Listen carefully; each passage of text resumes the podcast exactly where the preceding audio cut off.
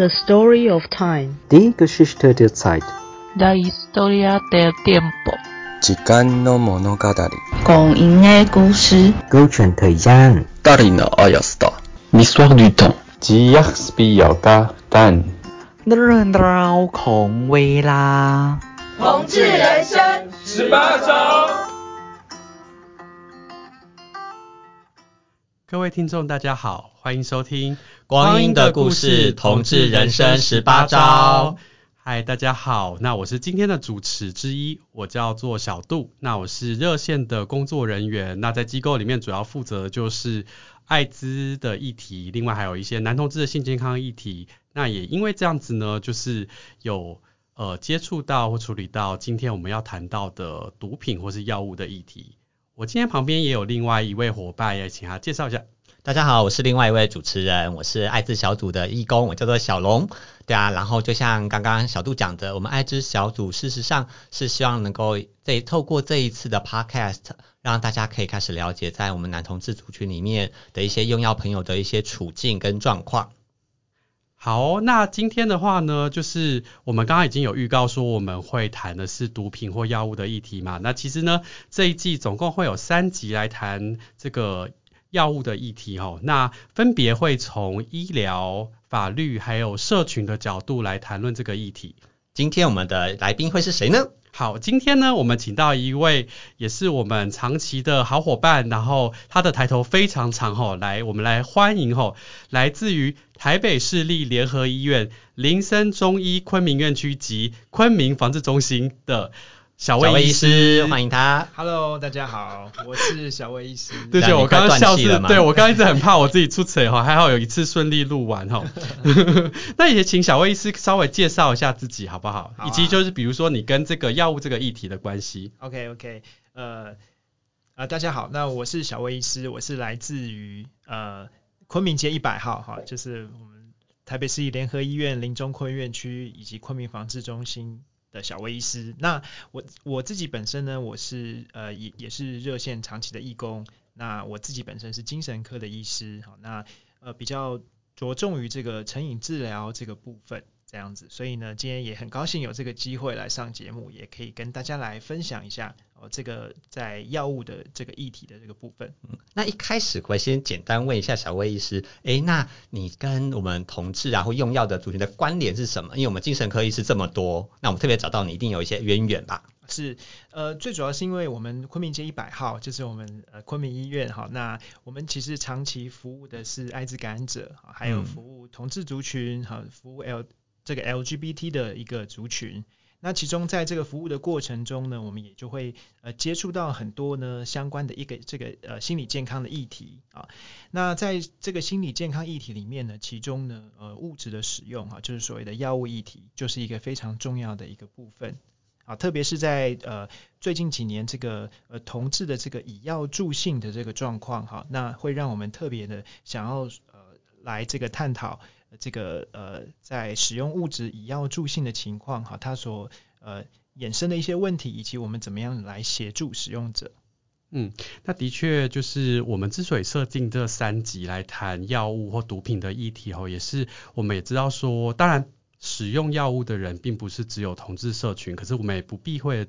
的。知道说，其实，在同志社群里面，的确是有药物使用的一些情况。那我们也希望说，能够透过这个这三集的介绍呢，来跟大家好好的谈一下这个药物相关的一些知识跟议题。那也希望说，大家可以听完这之后呢，对于包括是药物使用，还有这些使用者他们的一些呃。状态能够更加的一些理解哈，然后也为了能够让大家可以听得懂的话呢，我们其实事前已经先跟小魏医师沟通过，我们等一下会尽可能的用白话的方式用。但也会是比较简化的方式来让大家可以理解这相关，特别是因为今天提到的是关于医疗的部分嘛，对，那我们希望说可以用比较白话、简化的方式让大家都可以听得懂。哎、欸，所以我们今天不是论文的 seminar，所以不要到时候用论文的标准来 跟我们说啊，那个东西怎么讲的那么不清楚？哎，没有，我们今天就是简单的白话版本，希望是小学生都能懂的状况。对，我们希望欧基上、欧巴上听了之后，哦，都可以听得懂哦，欸、老妪能解。没错，好，那今天的主题的话呢，我们当然是会是以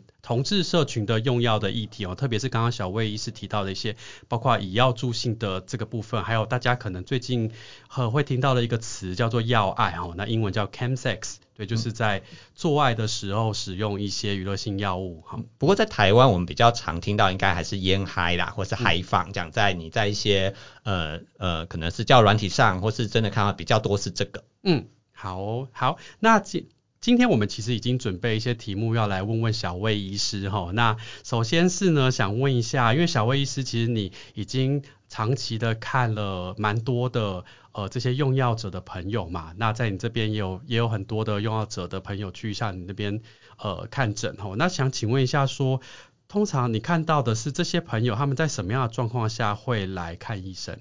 是。呃，其实呢，就是在这个接受戒瘾治疗，其实很多人其实呃不太了解说，诶，如果我今天想要戒除物质的使用，我想要戒瘾是可以呃看医生或是寻求协助的哈。那所以呢，我觉得这个是一个非常好的一个管道来告诉大家说，诶，其实我们也可以从医疗的这个部分来着手啊。那一般来说呢，用药者会来到门诊看诊哈，大概会分成两类的个案哈，一类呢称为自愿型的个案。那另外一类称为非自愿型的个案啊。那什么是自愿型个案呢？就是自己上钩的哈，就他自己愿意去你们诊间挂号找你的。对，没错没错。那一般来说就是诶，呃，可能呢，呃，来求诊的朋友他有使用物质的问题，哈，他他可能有这个呃这个药瘾的问题，或者是呢，他有一些因为使用物质而造成的一些他的一个身心理的一个困扰，所以呢，他主动来寻求协助。那这个我们称为自愿求助的个案。嗯，那我可以多问一下，你说他觉得自己有些困困扰比较常见的困扰大概是哪些啊？OK，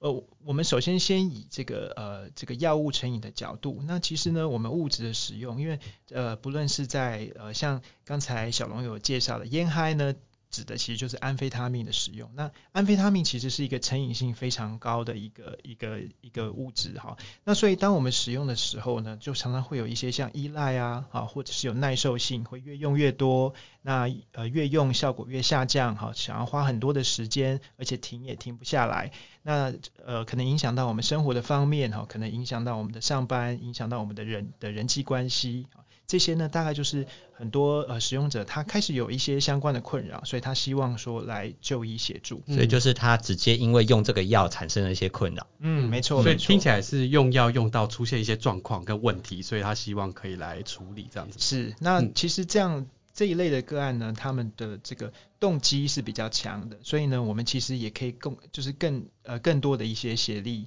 来一起工作这样子。嗯，诶，那当然我也听过，我们有些朋友他说他用了之后，然后有的时候他就会呃停药，或者他就说他好累，然后他说没有办法起床上班，就是类似这样的状况是吗？是，呃，对，这个就是因为呢，安非他命本身它是一个成瘾性很高的兴奋剂。好，那当我们使用兴奋剂之后呢，就会有提神，不会觉得很累，而且呢会很专注、很执着。那所以，因为安的药效是这样，所以一旦它停药之后，也就是所谓的退药，退药了以后，相对的就会变得非常的疲劳。那我们一般来说，在停用安的前三天，都是最容易很疲劳的时候。那这时候呢，很多人会觉得说啊，我很疲劳，不专心，上班都没有力气，所以呢，我再用一点点就好，或者说，诶，我用安来提神等等，这个就很容易会造成我今天一直不停的使用的一个恶性循环。嗯，那刚刚你提到说有些人是自愿来的嘛，自愿上钩这样，没错没错。那听起来是说也有一些人是不自愿不自愿的，啊，对啊。那我们所谓的非自愿型的个案，就是说，诶，可能我们有接受地检署的转介，哈，所谓的缓起诉戒瘾治疗。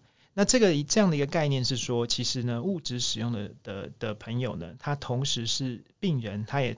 他呃，就是因为物质使用在台湾是非法的，所以他同时是一个病人，也同时是一个犯人，他他是一个双重的身份。那我们希望说，透过缓起诉的戒瘾治疗哈，那相关的一些呃这个辅助跟治疗的措施，让朋友们可以来度过这个药瘾的困扰。所以我们是说治疗先于法则的这样的一个概念哈。那透过戒瘾治疗，让个案可以早可以早日的脱离呃这个物质的使用。这是不是一个也是一个算是比较新一点点的概念？因为以往好像就是把用药的人就当做是犯人，就这样抓起来了嘛。没错，那其实呢，呃，我们说呢，就是在物质使用者来说，他常常会有许有各种层面的困扰。那有的时候单纯的监禁哈，那其实呃并没有完全的。这个解决问题。那其实我们需要的是一个更全人的一个一个一个协助哈，那这样让呃让他可以来处理一些生活的难题或困境啊，这样子可以比较可以脱离这个物质使用的恶性循环。嗯，哎，所以那这样接着刚刚小魏医师说的，所以你刚刚有提到说好像呃。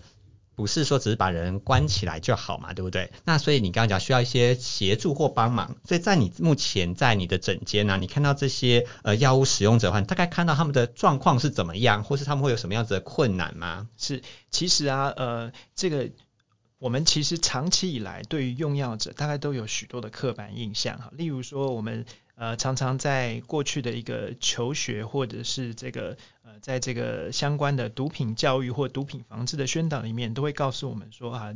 用呃吸呃可能吸毒的人可能会变得很老，变得很丑，变得很瘦，哈，变得容易打冷战，哈，然后眼神涣散等等的。哦，那是不是都会包尿布？哦，对对对。那当然呢，这个一一定要先看说它是使用哪一种物质，因为每一种物质可能会有不同的，每一种物质的成瘾可能会有不同的样貌。但其实呢，大部分的使用物质的人，他其实就是在我们的生活中，他其实就是一般人，啊，只是他有这个物质使用的问题。那所以，我们其实一定要尽量的用用一个呃疾病的角度来看，那而不是说今天哦这个呃这个使用物质的使用毒品的人就一定是很瘦，就一定是病恹恹的啊。其实其实不是的，其实我们各行各业的人使用毒品，他都有可能有上瘾的问题。嗯，所以听起来是，其实，在你整间的人，其实很多人可能外貌上面其实也看不太出来啊。没有，呃，是是没错没错，嗯，了解。那呃也想问一下吼，就是为什么在以你的经验啦，就是为什么这些朋友他会想要用药？OK，呃其实呃会呃开始尝试使用物质，尝试使用毒品。诶，其实大家有没有发现我我其实刚才尽量不要使用毒品这个字哈，我尽量使用的是物质。对，那物质呢其实就是说成瘾性的药物啦。哈。那那呃。呃，为什么这个很多人会想要使用物质哈？大概其实都有一些原因，比如说呢，他可能有这个新鲜，有新奇感，啊，那他可能呢有有压力，他需要疏解哈，所以他使用物质来纾压哈。他可能有受到一些同侪伙伴的影响，比如说他的朋友建议他使用，他的伴侣建议他使用，好，那或者是呢，其实像我们呃在同志圈的这个以药助性，那它就是跟这个性生活很有关系。嗯，哎，特别是这个以药助兴的这部分哈，我想问一下，这个是同志圈里面特别有的一些现象吗？其实不是哈，那以药助兴呢，其实呃各种的药物也可能发生在各式各样的一个族群。我举例来说啊，像比如说我们常常会说洞房花烛夜要喝一杯交杯酒啊，哦，那以前古代可能新郎新娘都还没有。见面哈，那我们拉开头盖了以后，要先喝杯酒压压惊哈，也是个物质使用这样子。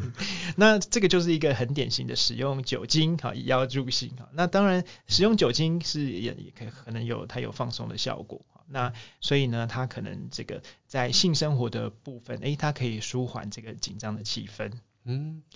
那同志社群里面的以药助兴用的是，因为我们刚刚都提的是安非他命嘛，是那为什么？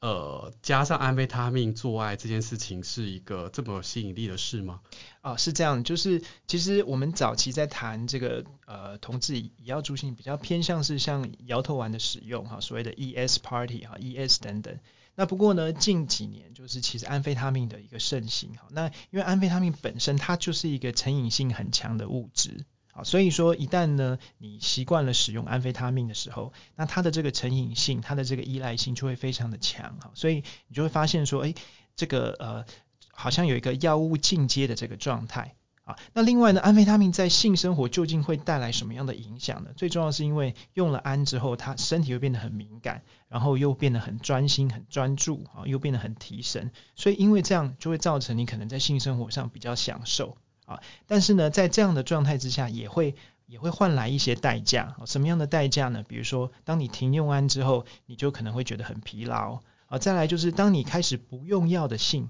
就也就是所谓的不不以药助性的状态的时候，你可能会觉得哇，我好像单纯的性，所谓的纯 S 哈，单纯的性好像有点乏味。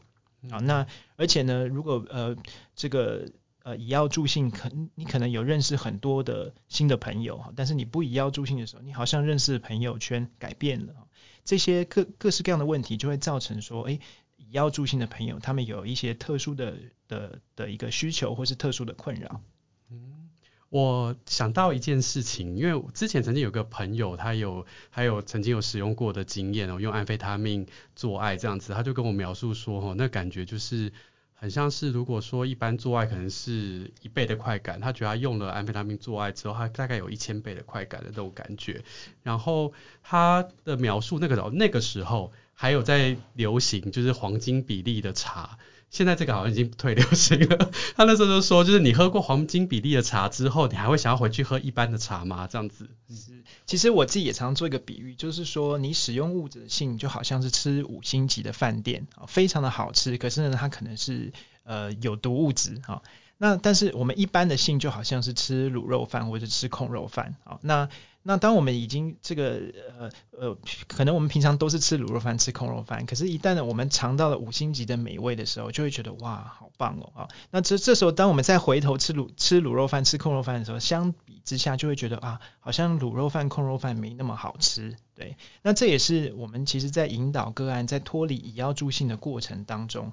呃，蛮重要的一个议题，就是说我怎么样训练我自己，让我回到一个是呃，就就是让我找回卤肉饭或控肉饭的美味这样子。嗯，这个我们等下可能会再提到，但我想再我往前回应一下，所以看起来好像说，呃，像以药助兴这件事情本身，它的性的确是比较好像比较，因为我们也听过是它可以比较久。我们这有些朋友还会说听到的说法就会是啊，我如果今天不用的时候，可能。呃，五分钟或十分钟，我可能就做完了。可是我今天用的时候，嗯、对我可能我今天有用的话，可能可以做的比较久，然后也相当于真的也比较舒服。对，然后然后除了这个以外，我也还听过有些朋友他会讲说，他也觉得他体力变得比较好，然后好像觉得说，然后还有人会说，他比较不用担心说，呃，他觉得他的他做的会让对方觉得他。太快，或者他会不舒服，或者是说，有些人还会讲到说，他以前如果自己在做的时候，他都会很担心他的，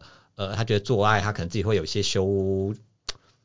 他约的时候，他觉得说他在约用药的时候，他觉得他自己比较不会有那么多的担心或者是羞愧感。他如果以前单纯约炮的话，所以好像。蛮多的哈，就不只是我听到的很，曾经听过一些用药朋友的故事，就是除了一些生理的以外，像心理的一些感受上，也会让他们觉得想要继续使用下去。嗯、是啊，所以我我呃我非常呃就是呃认同小龙刚刚所谈到的几个点，所以其实呢，这个也也也点出了我们很重要的几个议题。那第一个议题就是说，使用了安非他命以药助兴，它其实某种程度好像。试试图解决了一些你本来在性生活当中的困扰，比如说你的性的表现，比如说你跟你的伴侣的这个亲密的关系互动等等。那使用了药物，好像某种程度解决了这个议题。但是呢，这个这个问题的反面就是说，其实也是因为以药助兴的关系，让大家有一点点低估了这个安非他命的危害。为什么呢？因为我们在过去呢，呃，可能毒品防治教育都是告诉我们毒品的坏，而而不是毒品的好。但是呢，诶，在在在呃，同志圈以药助兴，好像很多人会觉得，诶，我今天用这个药是为了打炮哈，只是为了这个呃，让我的性比较有快感。我我其实不是药物成瘾啊，或者是说我没有很长的使用，我只有周末的时候才使用，所以我没有药物成瘾。其实常常会因为这样而低估了使用安非他命的这个这个危害性。这就的确有时候好像会比较容易掉以轻心的感觉。没错，没错，嗯、会会其实因为会因为说啊，我我只是因为某一些特定的原因使用这个物质，而变成说啊，其实我好像还好，我好像没有成瘾。其实很多人会因为这样而不知不觉的越用越多，或是频率上升。嗯，不过听起来那这样子的朋友，他如果像刚才他的用量不大，生活没有太大状况，可能在整间也就比较不会遇到喽。呃，其实应该是这样讲，就是说，呃呃，其实就是呃，使用物使用物质的朋友，他可能就像一个光谱一样，可能很多人是刚开始使用，或者是他越用越凶，或者是他已经到这个呃滥用或是依赖的状态啊，这样的整个光整个光谱的朋友来就诊的都有。那我们针对个案不同的状态，也许需要有一个不同的协助。嗯，了解，所以。整理刚刚说的话，所以听起来是说，就是基本上，呃，大家会想用它，或者是在做爱的时候用它，其实有很多原因嘛。刚刚小龙也有提到这样子。那但是同时这个药也很强力这样子，所以的确它会有造成一些可能大家不想要的效果，然后也比较容易成瘾这样子。哎，那这边就想问一下说，为什么想要戒这个药会这么的困难？是，那因为哈，我们说在戒除物质哈，这个时候呢，我们就会。呃，谈到很多的层面哈，那我们一般来说大概会有三个切入点哈，也就是所谓的生理、心理跟社会啊。那生理呢，指的是身体的部分哈，就是指说，诶，当我们使用了这一些呃物质，它其实是会作用在我们的大脑，它会造成我们很多大脑的一个改变。那当我们大脑的改变，就会影响到一些我们的情绪啊、我们的行为、我们的决策跟判断。这个呢是指生理的层面，嗯。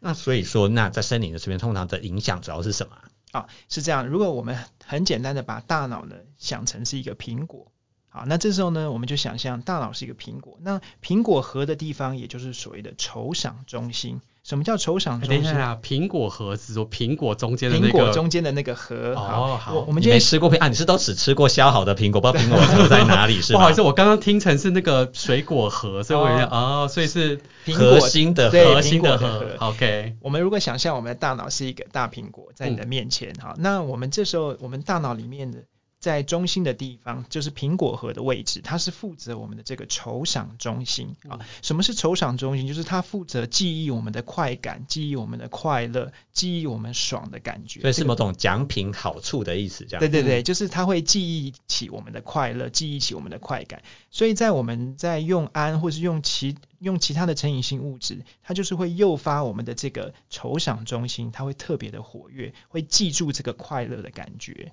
好，那我们刚刚讲的是苹果的核，那我们苹果肉的部分就是我们的所谓的理性大脑。理性大脑就是指呢，我们的一些呃伦理道德，我们的一些生活规划，我们的一些自我管理，这个叫做理性大脑。所以当我们发现哈，如果一个一个朋友他是在渴饮，他在渴望药物的状态的时候，他的苹果核是亮的，但是他的苹果肉是暗的。亮的意思是它的作用比较强，是不是？没错，没错，嗯、就是指说，诶，它整个大脑里面都是那个苹果核的这个地方在运作，也就是说，他其实想要追求使用物质，他想要取得那样的快感，取得那样子的快乐。所以，我们其实，在成瘾的状态，我们的这个酬赏的中枢，也就是我们的成瘾大脑，它绑架了我们的理性大脑。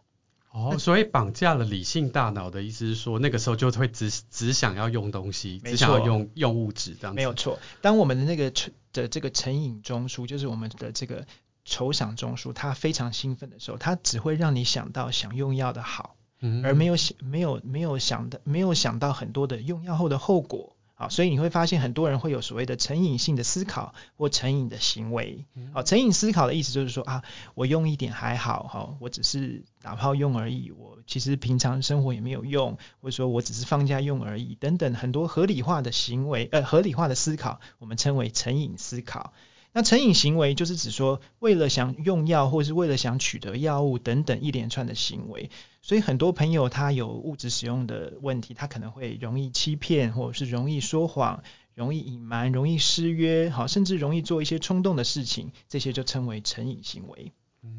所以听起来刚刚说，就是他的好像理性的一些计划或者是判断的能力本来就变得比较弱，所以说就变得比较想要就是用，然后后果什么的可能想得到，但是就不会那么在意或想那么久。没错，没错。那这种状况大概可能会持续多久？因为可也不可能一天二十四小时，一年三百六十五天都是。这么奇怪的状态吧？没错，所以呢，这个就是我们在引导个案在辨识他的成瘾大脑在活化、在运作的时候，诶，我们就要了解说，诶，什么情境是我们容易会诱发成瘾大脑的？这样的情境当中呢，诶，我们怎么样可以去做一个应对？比如说啊，所谓情境，像比如说性生活，也许就也许就也许就是一个我们生活的诱因。好，那所以性生活的部分我们怎么规划，或是说像放假假期，好放长假，这可能是我们的诱因，那我们就可能针对这个诱因做一些规划。嗯，所以听起来刚刚讲到是它是有一些刺激或诱因，才会让那个成瘾的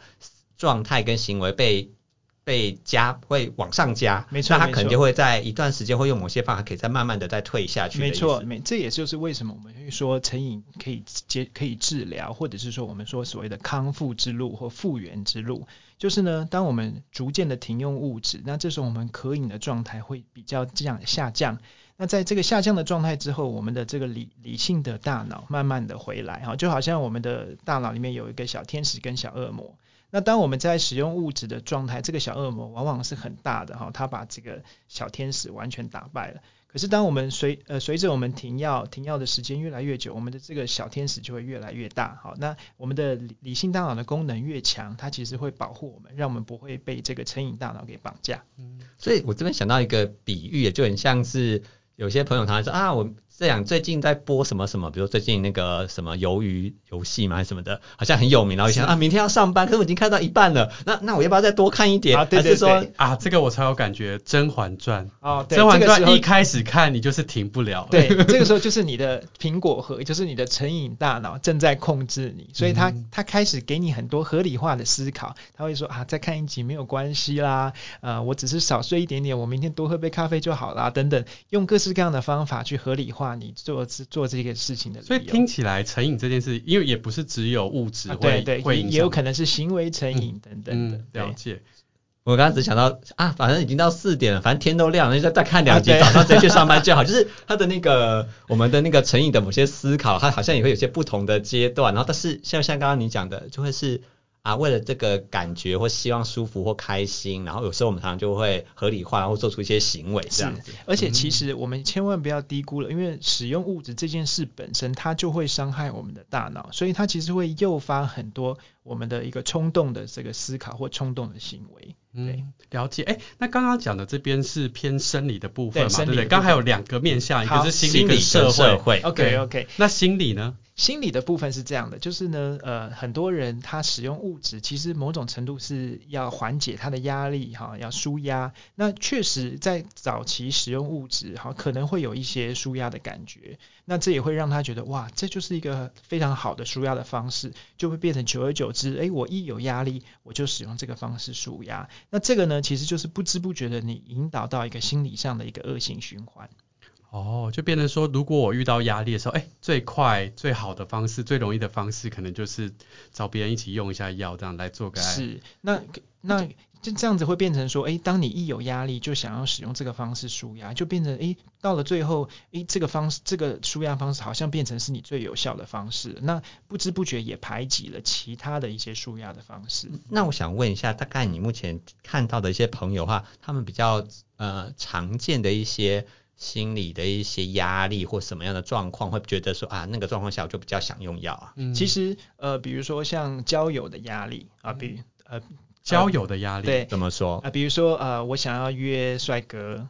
啊，我想要约天才啊，啊，那或者是很多是身份的压力，嗯啊，比如说像感染者的朋友啊，他可能觉得哦，我我我在寻求朋友上面有一定的困难，或者是呢呃，比如说他有一些呃这个。呃，比如说像呃，刚刚小龙也有提到说，他可能本来就有一些性上面的障碍，所以我透过这个呢，哎，我解我好像是解决了一些我本来的一个问题，所以他好像似乎成为了一个一个解决问题的方法啊。那这样子其实就会变成久而久之，哎，我们就透过这个方式来解决问题。因为我之前还有听过朋友，还我觉得还没有到他约天才，我之前听过曾经有一些朋友说，他今天他如果不用药，他觉得他几乎约不到。是，所以其实这个我们也可以拉到一个社会的层面，就是社会层面的意思就是说，像我们怎么去建立我们的人际关系、我们的伴侣关系，或是我们的家人、朋友关系等等，这些都是在因为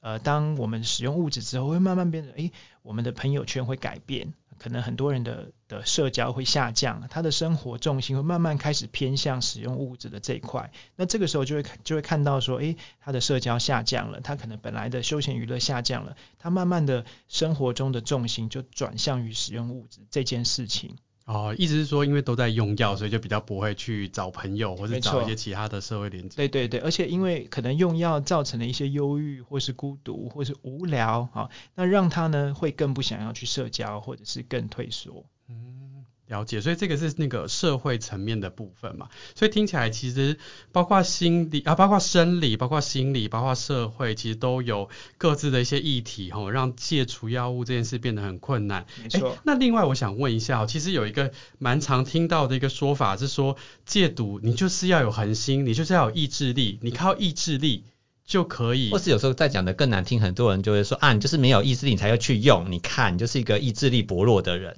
哎、欸，甚至是我们身边的确有些朋友，他之前有在使用的时候，他的确也会对自己会有这样的压力，觉得自己是不是意志力不够，所以才会一直不断想去使用。没错，呃，这个戒毒要靠意志力。这个概念，其实在很多的使用者，或者是在很多的亲朋好友，或是家属，其实都有的哈。那大家会觉得说，诶，我今天呢，咬紧牙关把毒品给戒掉了，好像这一关就过了。那所以呃，你如果没有戒掉毒品，好像就是一定程度的软弱哈，或者是呃呃这个缺乏决心哈。但其实呢，我。我我我必须要回应，就是说，对于这个戒毒要靠意志力这件事情，如果我们从这个大脑的疾病的观点来看，它其实既对又错。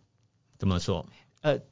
主要我们会说错的意思是说，就是我刚刚做的比喻，当我们在成瘾的状态，其实是我们的成瘾大脑绑架了我们的理性大脑。所以在我们成瘾大脑在作用很兴盛的时候，在那个状态，你心里只想着要用药，你心里只想着要以药助兴，心里只想着要打炮，在那个状态其实是没有意志力的。我们的一些高阶的的意志力在那个状态其实是非常微弱的，所以。刚刚你说的嘛，那个都是苹果核一直在发亮，把旁边的肉没有在作用。没错没错，嗯，所以我们在这个用药的当下，或是在强烈渴饮的当下，或者在刚停药不久的这个当下，其实我们在谈呃这个戒毒，其实要靠的是技巧，要靠的是生活的规划，而不是靠你的意志力。好，所以这个是一个在我们说在刚停用物质，也就是我们所谓的早期复原的这个阶段是非常的重要，就是我们戒毒不能够靠意志力。啊，那当然，因为意志力这件事情的解读，它可短可长。可短是说在那个当下你的决策，但是可长是说意志力可以是一个人他的生活改变、他的生活规划的一个展现，或是他的一个重建他的这个社会关系，或是他的这个生活习惯的一个展现。所以，我们如果从很长远的角度来看，呃，戒毒要靠意志力，它也没有什么错误。所以这个概念一定要看你这个这个朋友他目前在停用物质，他是在哪一个时期，在哪一个状态，那我们可以提供他更多具体的策略。嗯，所以看起来在一些呃要停用药物或是要戒除药物的时候，他你说他好像有一些不同的阶段，啊，对啊，没错，而且也的确要有一些方法。那可不可以稍微让我们一般的听众可以大概知道说，可能简单讲啊，比如说他的一些比较特殊的，或者说他特别能够。可能稍微有效一些，你刚刚讲的一些技巧啊，或生活规划大概是什么？哦，好，首先呢，我们大概就有几个方向。第一个方向就是呢，我们可能要检视自己什么样的情境是容易使用物质的。比如说，呃，我们常常看以以以同事朋友来说，常常就是比如说性生活的时候、放长假的时候，或者是比较孤单寂寞的时候，甚甚至是愤怒、生气的时候。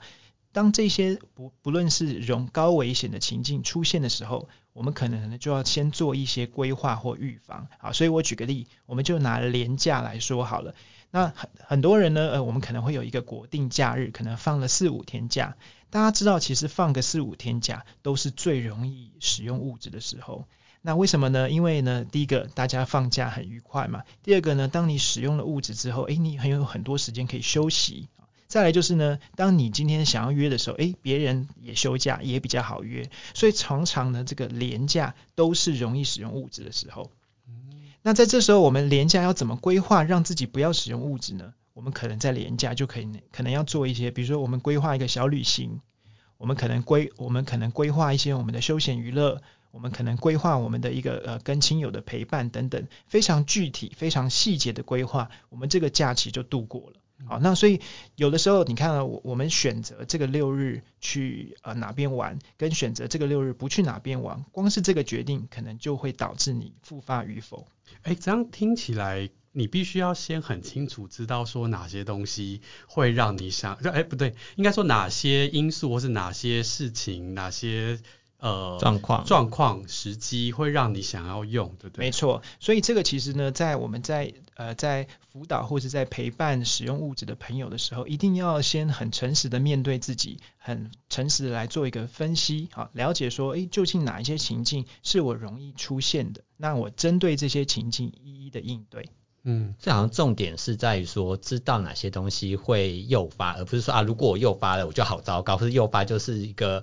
我怎么又没做到的事情。嗯、没错，那因为呢，这个呃，就是呃，成瘾是一个慢性的脑部疾病，所以你呃听到一个慢性的疾病，就是指说它可能病程是比较长的，它可能有的时候起起伏伏，有的时候好，有的时候坏，那这些都是一些我们在慢性病很常见的。好，那这个呢，就是呃，在物在停用物质的时候，可能会面对到的一些情况。嗯，那它是哦，它是一个，你刚刚说它是一个当慢性的疾病，是，那是有药可以治疗吗？呃，是这样哦，就是我们的这个，因为我们刚刚提到说，诶，这个物质成瘾常常会有生理、心理跟社会三个层面嘛，嗯、所以我们当然呢也会针对生理、心理跟社会三个层面进行一些治疗。首先呢，我们先针对生理的层面。生理的层面呢，我们的治疗大概有两个部分。第一个部分就是直接治疗成瘾的部分，就是直接让你的渴瘾不会那么强烈，这个称之为呃成瘾的治疗哈。那第二个部分当然是针就是针对你物质所诱发的一些并发症所所进行的一些治疗。比如说我举例，像安非他命可能会造成幻听幻觉，好，可能造成被害妄想，那我们可能针对这个部分做一个并发症的治疗。那除了他有这样幻听幻觉可以吃药以外，然后呃，那但是如果到这样的状况的话，呃，我只是先想到是要带去看医生，会不会也比较难啊？因为你刚刚讲他如果都觉得有被害妄想的话，可能他也不一定在那个当下就能够去看医生吧。没错，那其实呃，因为被如果有真的有幻听幻觉或是被害妄想，也就是我们所谓的精神病的症状。那一旦有进入到精神病的症状，其实现实感是比较差的哈。那这时候呢，比较不容易靠他自己来判断，所以有的时候我们支持的亲友可以尽力的去尽早的协助。尤其是呢，当出现幻听幻觉或被害妄想，这个其实就是代表说安非他命它诱发了我们脑部的多巴胺的失调，而这些多巴胺的失调造成的这些症状。所以呢，一旦它有出现幻听幻觉或被害妄想，一定要赶尽早接受药物的治疗，以及尽早停用安非他命，它这样这个症状才能够比较消除。可以让他脑部的，你刚刚讲到多巴胺的比较回到一般的状况是吗？没错没错，所以这个就是指说我刚刚讲的并发症的治疗。那其实呢，安呢除了会造成幻听幻觉或被害妄想，也就是所谓精神病的症状之外呢，其实我自己的经验更常见的其实是焦虑跟忧郁。那焦虑跟忧郁有的时候是更让我们被忽略的。他们会怎么样子的表现呢？比如说呢，在退安的时候会很容易低潮，很容易烦躁，很容易生气，很容易呢会觉得丧失斗志，或者是觉得啊做事情很不如意，一点点小事情就生气，而且会充满了挫折感。所以有有的时候很多朋友在停用他他的这个忧郁的感觉，他不只是心理的挫。挫折，它也是一个脑部的一个呃这个伤害，就生理的反应，对对对，用情绪的方式表现出来，没错，所以它其实是一个混在一起的，它既是生理又是心理的。哦，所以在那个时候，所以才会有一些人就会想说，那我再补点药，然后让自己可以再比较开心一点嘛。对，所以这个其实就是一个怎么说呢？呃，就是当我今天进入了药物的恶性循环的时候，诶，我我想要再透过持续的使用药物来下降我的我我产生的并发症，这个就是一个我们说使用者的一个很典型的成瘾思考跟成瘾行为的展现。我举例来说，像用了安之后会很有精神，可是用了安之后会容易疑心病，好，被害感很强，疑神疑鬼。那这种很多人当他被害感很强的时候，他会怎么样？他会觉得说啊，我一定要专注，我一定要提神，我要防，我要防备，所以我要用更多的安，我才会有精神，我才不会睡着，不然我睡着我就危险了。所以他就用更多的安，他用了更多的安，诶，他的被害感又更强，幻听幻觉又更大声，这时候就会造成了一些精神病的行为啊，他可能伤害自己、伤害别人、破坏物质等等这些东西，呃，这呃这一些都会让使用者受到非常多的痛苦，也会影响到他身边的朋友。我是之前真的有听过，就是有朋友的朋友啦，就是因为用用用用安用多了这样，然后的确就出现那个被害妄想的感觉，那他就是一直觉得说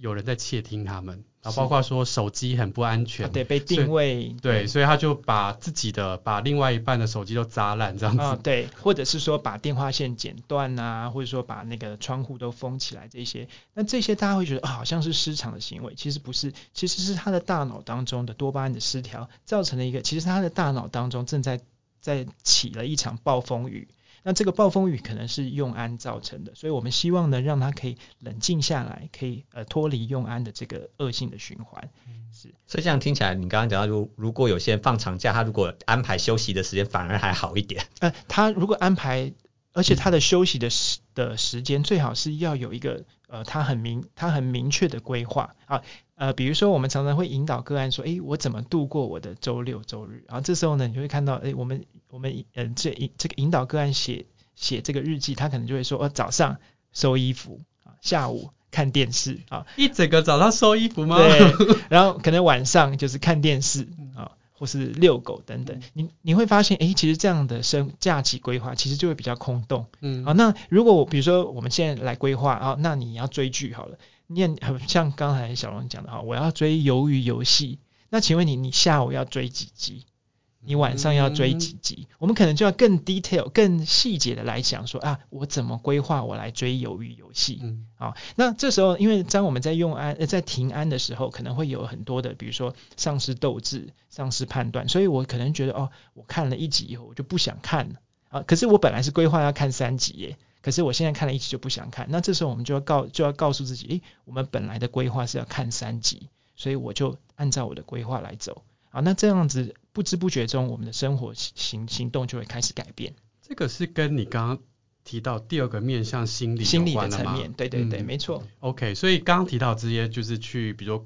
协助。当事人协助个案去规划他的一些，比如休假时候要怎么样做安排之外，那还有没有一些其他的心理部分的一些呃治疗？像呃像心理的部分，我们常常会使用所谓的认知行为治疗哈。那认知行为治疗大概就是说，透过一些呃个案，他可以了解说，诶，我什么样是一个容易用药的情境。那以及我怎么样去规划一些应对的策略啊？那以及我怎么了解说我的一个复原的历程？什么叫复原的历程？就是我们知道说停胺常常会有好几个阶段啊，可能刚开始的前两周会陷入一个烦躁期，接下来呢停两周到六周是称为蜜月期。很多人在停安六二到六周的时候，诶，他的心情状况。很多时候会回归正常，他可能就会以为说啊，我已经停药成功，没事了。对对对，我已经戒毒成功了，嗯、这叫做蜜月期。哦，那一般来说，停药一个半月一直到四个月，我们称为撞墙期。撞墙期的意思就是说，我们在这个这这个一个半月到四个月中间，可能不会主动的想用药，可是呢，对于很多的一些生活中的诱因特别的敏感。比如说啊，我性欲一强，我就想用药；我一放假就想用药；我孤单一个人独处的时候想用药；我跟爸爸妈妈吵架了，我想用药。在这个时候呢，会特别诱发你对于诱因特别的敏感，这个称为撞墙期，就是那种心痒难耐的感觉。没错没错，心痒比较明显。对，而且过去的研究是说，在你在停用的第三个月是最高峰，也就是说，在停安的第三个月是你最容易复发的时候。所以我们会说，停用三个月是一个很重要的门槛。啊，就是我们要先以停用三个月为一个很重要的一个目标。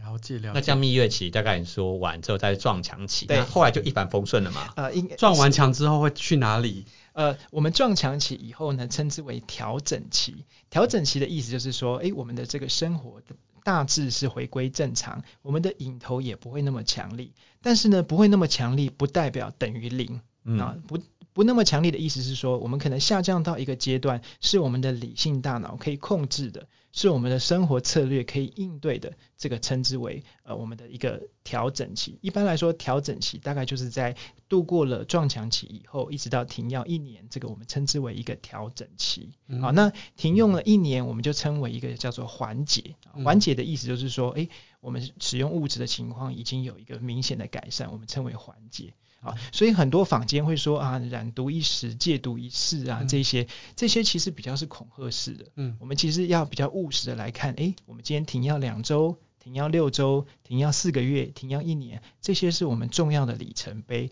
我们一步一步走就好。嗯，所以看起来它的确有一些起起伏伏，然后在不同的时候有一些不同的挑战。没错。然后，而且刚刚你在讲的时候，我有时候常常会想到一些朋友的，比如说不是用药的朋友，是比如说一些朋友的减重计划。啊，没错没错，真的是。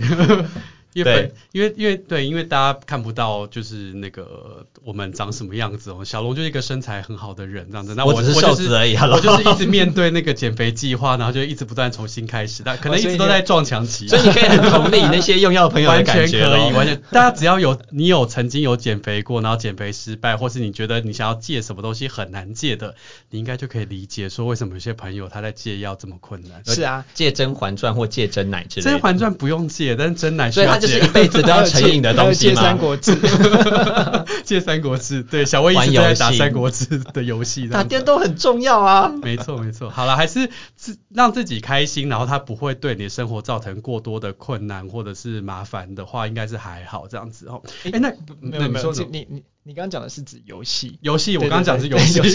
对对，还有《甄嬛传》。好，但是我但是不是物质，因为物质所所造成的伤害实在太强烈。是是是，好，哎、欸，那我想再问一下，那你刚刚提到了生理、心理嘛？那社会的是什么？社会呢，就是指的是说，哎、欸，我们一个人的社会的状态，包含了他的社会的支持、他的家庭的支持、他的亲友的关系，或是人际的关系。那如果以以以同志来说，可能就是我们的一个社群。比如说我们社群的一个力量，或是社群的一些风气哈，那大家也知道说，诶，我们呃同呃这个同志圈常常会有呃可能会有一，就是大家会有一个流行风，可能这个阵子大家都穿一样的衣服啊，或是一样的发型哈等等，就是这样的一个一个社群的一个概念，这个也都会影响到一个人他用药的状况。嗯，你的意思说，比如说身边的可能认识到朋友比较多，都是大家都是会想要玩烟嗨的，那你可能也会觉得比较跟着一起玩，这样吗？对对对，这个就是一个所谓的同才或者是人际关系、社会的层面，所以这个也是我们其实如果哈能够唤醒说社群对于比如说烟嗨的危害啊，或者是呃寻求治疗的的资源更多啊，或是说诶更有这个警觉心。这个还有有更丰富的一个陪伴的资的一个资源哈，其实是会让一个朋友他从他停药的这个复原的有更多的一个一个呃更多的丰富的一个资源这样子。不过我我自己觉得有时候蛮不容易的，是因为毕竟用药这个东西在社群里面或是甚至在一般的社会的眼光还是蛮有压力的。比如说啊，你你就是独宠啊，或是你就是意志力不坚，刚刚用药我们讲到这些，所以我之前曾经有些朋友他们曾经要来。跟我讲的时候，他们都会因为先知道说我在热线，然后我上也常常会贴一些跟药物有关的一些资讯。嗯，然后我我上常常观察到是有些朋友大概来问我说，都会有一点点呃有点害羞或支吾其词，说我大概要问你什么，然后大概然后或是有时候我会听他们讲说，他可能想了一年多，然后才问我说啊，他最近朋友或是自己遇到了这样的状况。所以我就觉得要开口本身上就蛮不容易的，然后社群里面事实上也就是我们办这节原因啊，就是也希望说我们如果有越多的一些正确的知识，当我们真的遇到一些身边的亲朋好友有需要咨询或是有些讨论的时候，说不定也可以提供一些。不管是情绪上的支持，或者是一些正确的资讯给他们，但我觉得真的不容易，因为因为我常常在网络上看到很多人骂用药的一些人，我觉得这样都觉得有时候想到这些经验，我自己有时候觉得蛮难过的这样子。没错，其实呢，这是我们其实是需要有一个更友善的一个社群啦，然后提供呃资源，提供支持，我觉得这其实是我们需要做的。嗯，可是真的会看到有一些人他会在。网络上面会写说，特别是同志社群自己都会写说，就是就是会。你都用药了，还关人家还要人家尊重你吗？对啊，或者是说，哎、欸，有用药又有艾滋，然后什么艾滋呃艾滋毒假之类，用这些词汇去讲，那这这些词汇甚至不是只是那个一些反同的人会使用，甚至同志社群里面自己也会用一些比较不好听的话来说这些有用药的同志。对，那其实我觉得一定还是要回归到物质使用的本质啦。物质使用的本质就是，当你使用了之后，它引起了酬赏中枢的改变，所以它造它造成了一个脑部的慢性疾病。所以我们一定尽量的要用更中性、更理性的态度来看这个慢性疾病，以及来看他怎么停药、怎么复原、怎么怎么治疗。那我们呃这个呃很强力的污的这个污名或是批评，其实有的时候是让使用者他更不敢求助。那其实我觉得，像我们我们呃我们院区其实做的比较好的地方，就是我们是一个很友善的环境，所以让朋友们呢可以在我们的环境中，他愿意讲、愿意谈。那我们从愿意讲、愿意谈开始着手，来规划他怎么样去停药或复原。嗯，好哦。那 最后面想问一下哦，那。小魏医师，你就是身为一个有照顾这么多的用药者的一个医师啊，那你有没有一些感想或者是感受想要跟大家分享？呃，我其实是有有非常多的感受啦。那我觉得最强烈就是像小龙刚刚讲啊，我我我另外想要备注一下，因为小龙刚刚讲的时候，他就是他的那个眼球非常的灵活，就翻了很大的白眼这样子，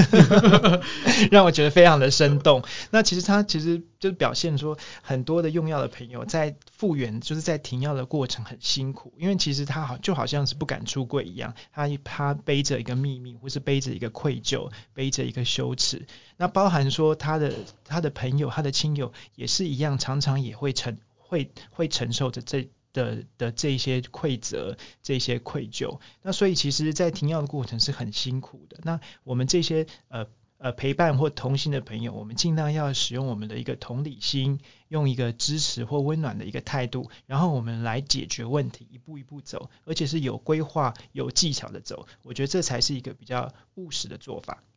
嗯。好哦，所以小顾，哎，对不起，小魏医师，对不对？我讲到另外一个我们也比较熟的小顾 医生，对不对，不好意思，口误啊。所以小魏医生也好奇问一下，所以呃，在你的诊间，你有看过有一些朋友其实是从用药遇到比较大严重的一些问题，到后来比较状态比较平衡或是比较 OK 的情况。是，没错，就是很很多很多呃物质使用的朋友，或者他想要戒瘾的朋友，那常常会问我说啊。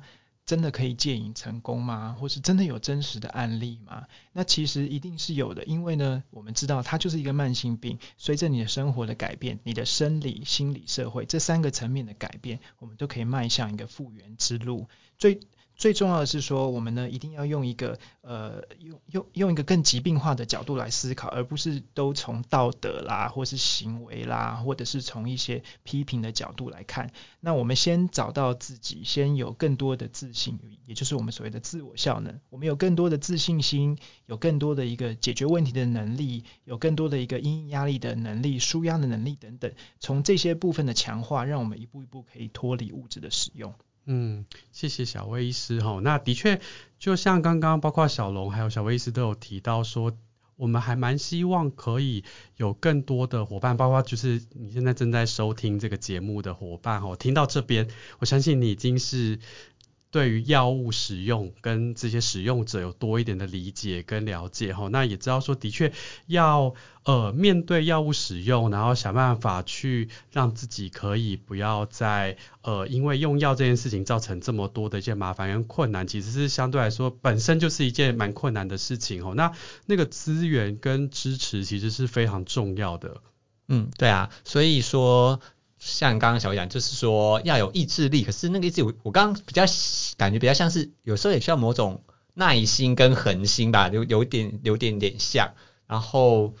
呃，那最后我想要再问一个，因为刚刚小杜刚刚讲到资源，对，所以我想问一下说，因为你刚刚说昆明本身是一个很友善的单位，那除了说像你们整间，我们有些朋友像这样，我们就转去你的整间，那昆明还有没有哪一些的一些给要朋友的一些服务？因为你刚刚说可能生理、心理、社会都需要啊，那你们还有没有提供一些其他资源，可能可以让呃我们的观众知道？好啊，那其实呢，因为哈很多人对于这个呃停用物质哈，或是想要戒毒，他其实不知道从何着手啊，或是。去问谁，他也还蛮多的。对，他还怕说，万一他讲了，别人会不会举发我？会不会有案底？会不会我告诉医生会打在病历上？会不会有记录？这些都是很多人会常常会担心的。那我这边大概就是也刚好工商服务一下，大概提供我们现在国内有几个重要的资源呢？哈，那第一个资源当然就是各县市的毒防中心啊，毒品防治中心。那呃，毒防中心呢，在我们这个新世代反毒计划里面，它有很本质上的一个大的改变，从以前的法务的系统转接到像现在我们的这个心理的系统啊，是由心理口腔健康师由心口师来这个管理，所以它的整个的概念哈，就是有一个非常大的改变。那毒防中心呢，有有一个毒防的咨询专线哈，零八零零七七零八八五哈，八八五戒尘专线，就是以前的戒以前的戒尘专线，现在称为毒防中心咨询专线。啊、哦，哎，这个名字的改变是不是有一些意义上的不同？没有错，没有错。哈，零八零零七七零八八五哈，请请您帮帮我。所以听起来不是只有。要你戒成而已，其实是只要跟药物使用有关或者使用的咨询都可以。没错。那这个是一个呃，这个在台湾各地都有的哈，它是属于卫生局的一个单一个资源。那第二个呢，就是我们可以到各县市一个。这个叫做药瘾治疗机构啊，那大家如果不知道药瘾治疗机构，我们就只要 Google 药瘾戒治机构或者药瘾治疗机构，你只要 Google 就一定会 Google 到心口司会有一个各个医院的介绍。基本上在台湾的各个地方都有一些叫做药瘾戒治机构，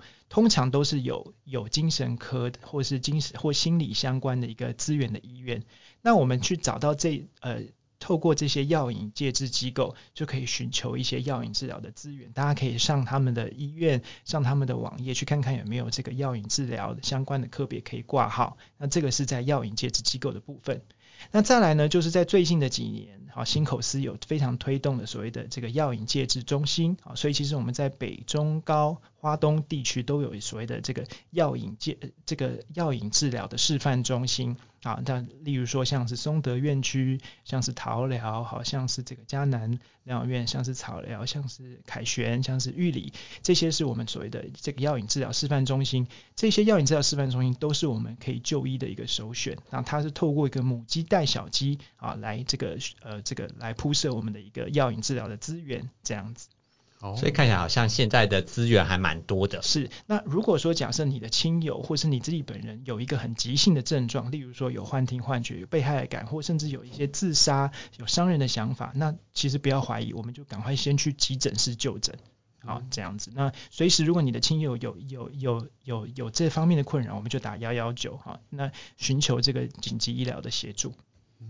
OK，好，感谢小魏医师在最后面有提供大家这么多的资源跟呃资讯哈。是，对，那昆明、啊、还有还有很多的 NGO，对，还有很多的 NGO，是像是呃以同志议题来说，像热线哈，像路德，很多好像这个 Hero 要爱中心哈，很多很多的这个相关很友善的 NGO 都是可以寻求的这这个协助的地方。嗯，那的确是我们希望说提供这些资讯给。呃，大家吼也是可以帮忙把这些资讯给分享出去吼，让让有需要的朋友知道。不过当然前提是，刚刚小龙有提到嘛，一个很关键是说，能够让用药的朋友愿意去说出来他有用药这件事，以及他遇到一些困扰，其实本身就是一个蛮不容易的事情。那他真的很需要我们的社群一起来支持吼，然后希望大家可以对用药这个议题再表达得更友善一点，然后让身边的朋友愿意，当他遇到困扰的时候，可以跟您求助这样。那我们今天就很谢谢小魏医师，谢谢，那我们今天就到这边，谢谢大家，谢谢。谢谢。嗨，大家好，这里是同志咨询热线，我们是台湾第一个立案的同志组织，我们有八个不同的工作小组，提供各式各样的服务给同志社群。有你的捐款支持，我们可以为台湾的同志做更多，也欢迎到脸书和 IG 追踪我们哦。